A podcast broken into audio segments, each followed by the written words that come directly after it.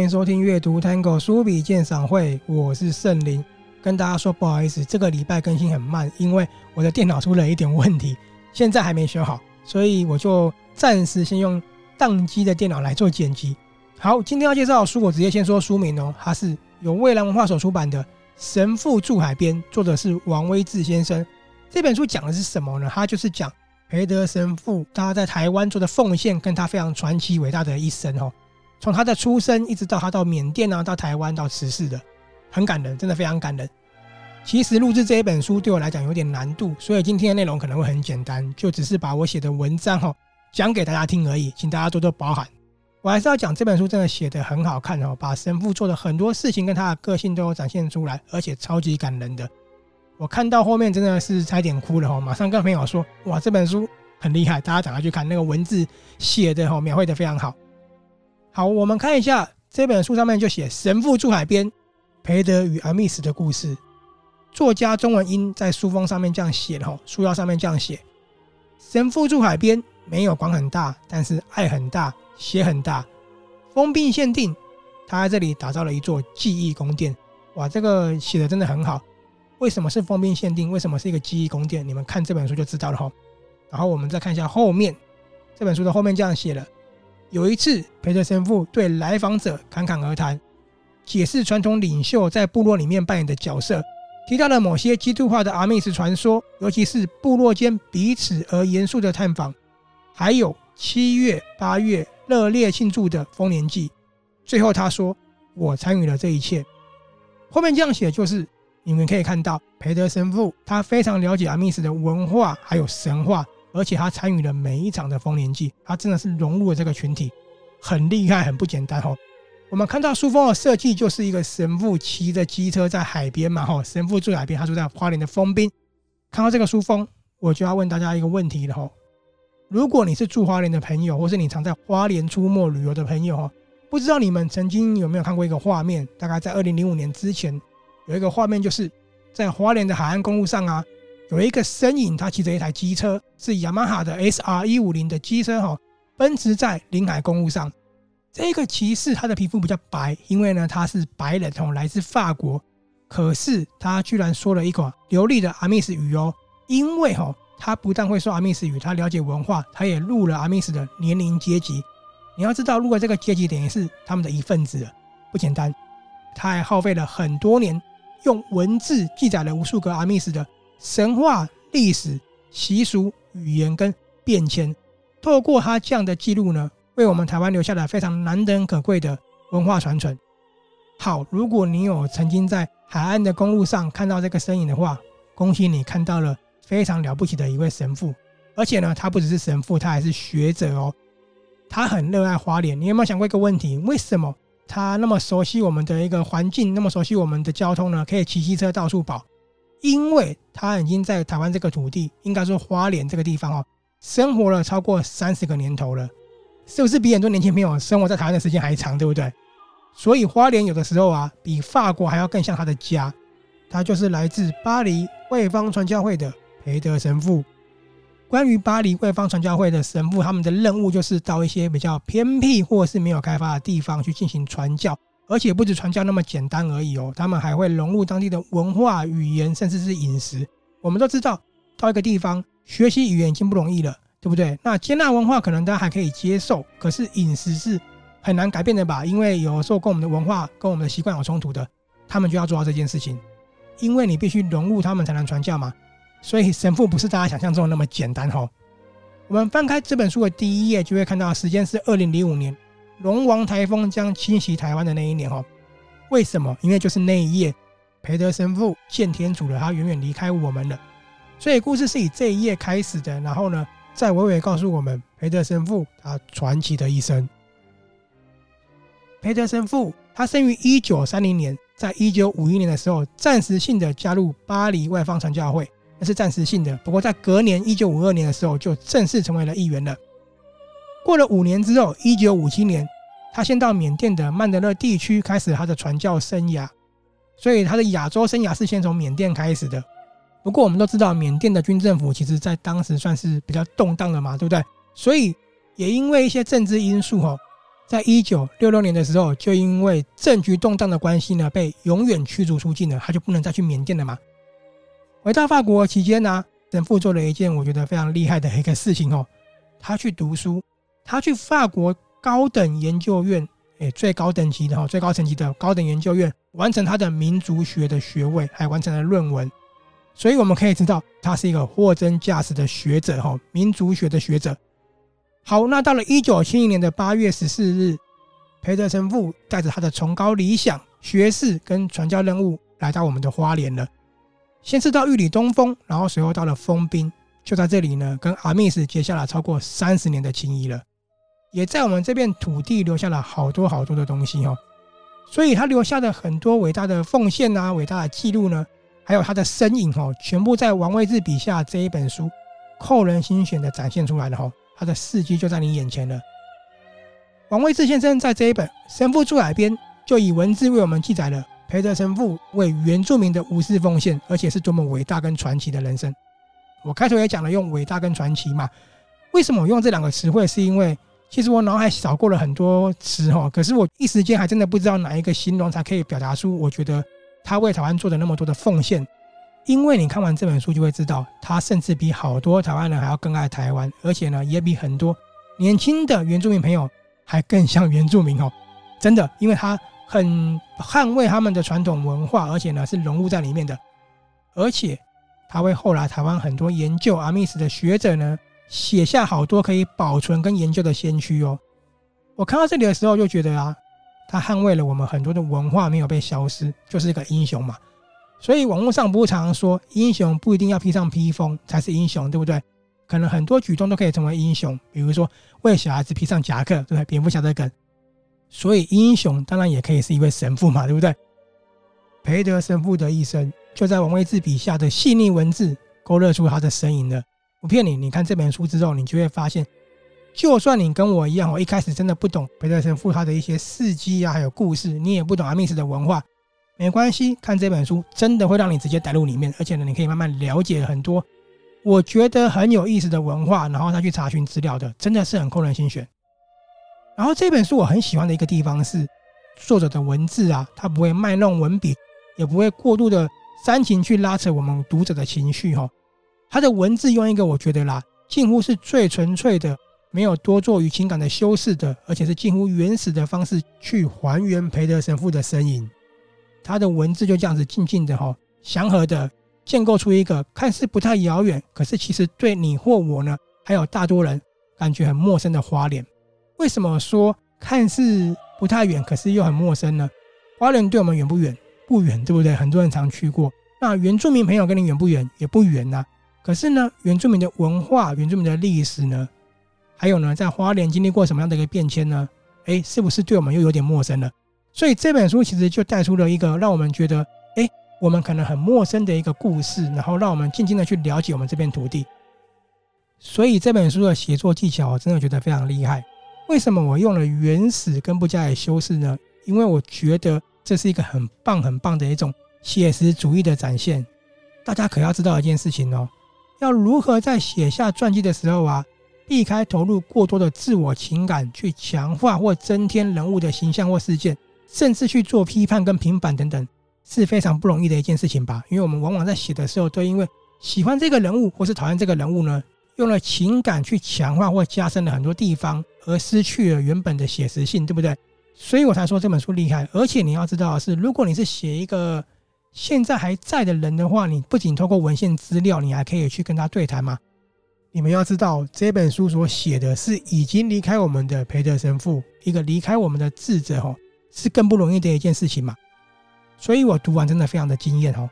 王位志先生就透过培德神父所留下来的资料跟著作呢，还有他的弟子啊，跟很多与他相处的人们口中的他，去重现了神父光辉的一生，也重现了当年的花莲啊，他的山谷、他的溪河、他的所有的样貌，让我觉得这本书所书写的不单只是一个人物的样貌而已哦。他写的是那个人物如何在贫瘠与匮乏的地方呢，展现了非凡，也写出了台湾的好山好水哈，还有原住民文化跟当经济起飞后如何冲击到整个部落形态的变迁。所以我觉得这本书啊，它甚至是记录了台湾曾经最原始，我的原始指的是淳朴跟自然的人们哈，这样的一个社会形态、部落形态呢，在走入现代化的时候啊，经济起飞的过程啊，怎么样经历到剧烈碰撞的台湾往事？这本书里面有很多的注释哦，我们翻开的时候可以看到。不过很有意思哦，作者在书写的过程呢，并不会对注释多做太多的解释，因为我觉得啦，这是我个人感觉哦，他把核心全部留给裴德神父去贯彻一生的思想跟理念的部分哦，还有众人记忆中神父的种种样貌，怎么样从初来乍到啊，然后学习原住民文化，融入到成为一体的哦，也是融入部落社会，一直到他最后离开我们的那一页。这本书的核心就是完整完整的献给读者裴德神父非常鲜明的一生。不知道大家有没有特别注意到我的用词哈？我用了学习跟融入，没有错哈。他来台湾传教的，他来台湾先学习了阿密斯的语言文化，吸收他们的文化历史，并去了解原住民的社会结构，融入他们的饮食，最后才是传教。他是学习融入，再来是传教，这个顺序其实是非常重要的。所以裴德神父他真的非常了不起的，就是他来自法国，他其实是个学者嘛，有受过良好的教育，也就是说他是在一个高度开发的社会环境里面的。他来到了一个算是比较还未开发、比较原始、比较淳朴的地方的时候，并没有强行带来的外来文化哦，并没有强行传教哦，而是不带任何的优越，他实时的在做自我理解与接纳。去扭转了从外来环境来的文化隔阂，也打破了权力结构。什么是打破了权力结构？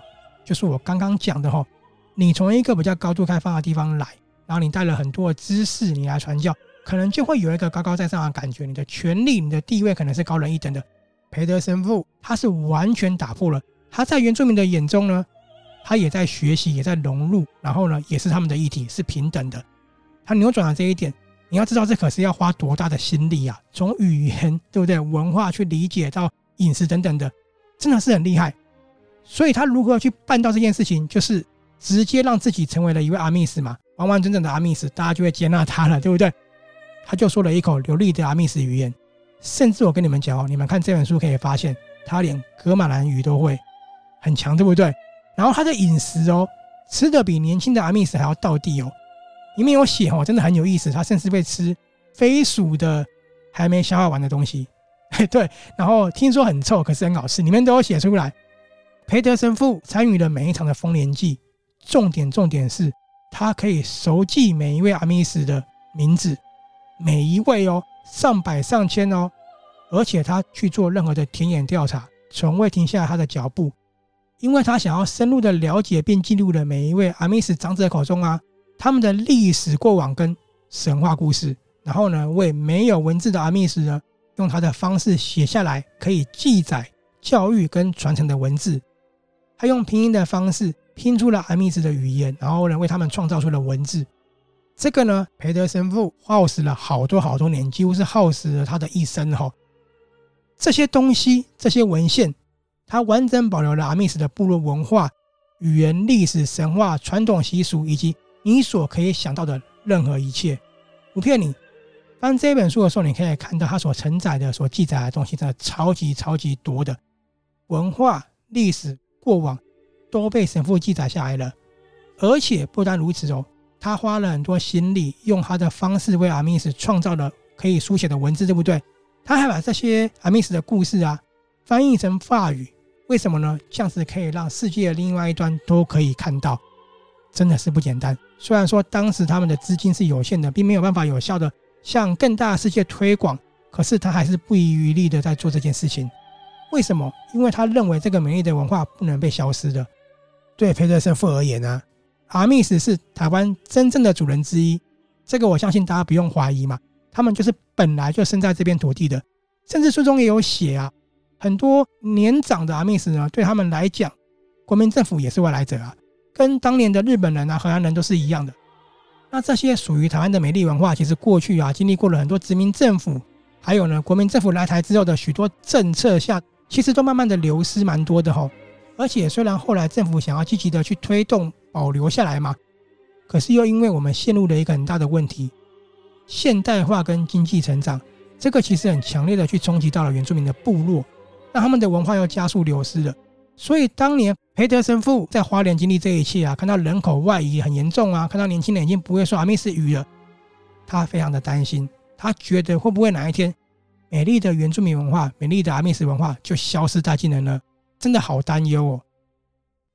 神父说啊，总有一天人口外移会让部落逐渐荒芜，传统文化也会消失。这也是为什么他一肩扛下了捍卫台湾最美丽文化之一的一个崇高理想。裴德神父传教，他也做民族学研究，他耗费了一生都奉献给部落文化了，一直到他辞世的那一天，就是二零零五年的十月一日那一天。十月一日，裴德神父在台风天因为了一场意外，他返归祖怀了。在他的大弟子哦，不好意思，因为这个原住民的话，我其实我查了一整天了，还是不太会念，所以我就是他的大弟子。然后请大家去翻这一本书，有他的照片呢、啊，而且还有他做了很多很多的贡献。然后那一台书封上那一台机车，现在还在接收情况下呢，继续奔驰的哈。好，他的弟子呢就这样子回忆说，神父那一天走得非常的祥和无憾。在十月七日那一天，大家为神父办了一场葬礼。这一天，我跟你们讲，真的是超惊人的。我看到这一段的时候，哇，真的是超级感动。这一天有超过一千多位的朋友替神父走完最后一程，超过一千多位。你要想想看，是什么样的人物才有办法让那么多人为他送完最后一程？为什么他可以认识那么多朋友，而且在每一位朋友心中都留下了非常非常鲜明且动人的一个形象？这就是这本书所呈现的裴德神父他为台湾的原住民文化所做出的奉献。吼。我看完这本书的时候，我觉得啦，这也是我个人认为哈，神父的长眠并不是在异乡哦，这个是他与天主所约定好的，他所挚爱的一个地方。书里面有这样写哦，比起法语，比起巴斯克，比利牛斯山跟大西洋，阿密斯更像是母语，冰封村、奇拉雅山和太平洋更像故乡的故乡的山与海。这片土地很多层面已经更像他的故乡了。刚刚有说到，奇拉雅山是阿密斯的圣山，对不对？神父也去登了这座山很多次哦。因为既然是阿密斯的圣山，他也是阿密斯的一份子，他也入了年龄阶级的，他当然要去攀嘛，真的是非常不简单哦。所以关于裴德神父很多事迹跟一生啊，王卫志先生就用他的文字、他的叙述与记录呢，动人的道出了一个传奇跟一个英雄哦。而且呢，也从中呈现了一个美丽且细心保存的珍贵文化，就是关于阿密斯的很多的记录呢，跟一些文献记载。还有还有，这本书可能也描绘出了一个现在已经不复存在的部落样貌了。真的不骗你哦，里面有照片，一些茅草屋啊，那种比较传统的，现在已经不见了。我真的觉得啦，神父住海边，我看完之后，我不觉得神父像是在传教，我觉得他像是在做一场永远不停止的探险。这本书的文字看似很简单，却藏不住神父所闪耀的崇高理想，跟他所经历过的很多波澜壮阔了。一个从法国来的神父，他住在海边，他的心也完全扎根在台湾了，他的精神也永远留存在我们的福尔摩沙了。如果培德神父在上天知道，因为他的著作、他的文献资料，让台湾很多的阿密斯文化可以完整的保存，而且呢，跟后人进行研究，他一定会很开心吧。或许他在离开我们的那一天，他尽力了，但是他为台湾所付出的一切，也证明他办到了。神父住海边真的是让我看到后面忍不住红了眼眶，就是他为台湾的奉献真的太多了。到他最后吼一千多人去替他送最后一程那一个画面，哇，真的是冲击力超级强的。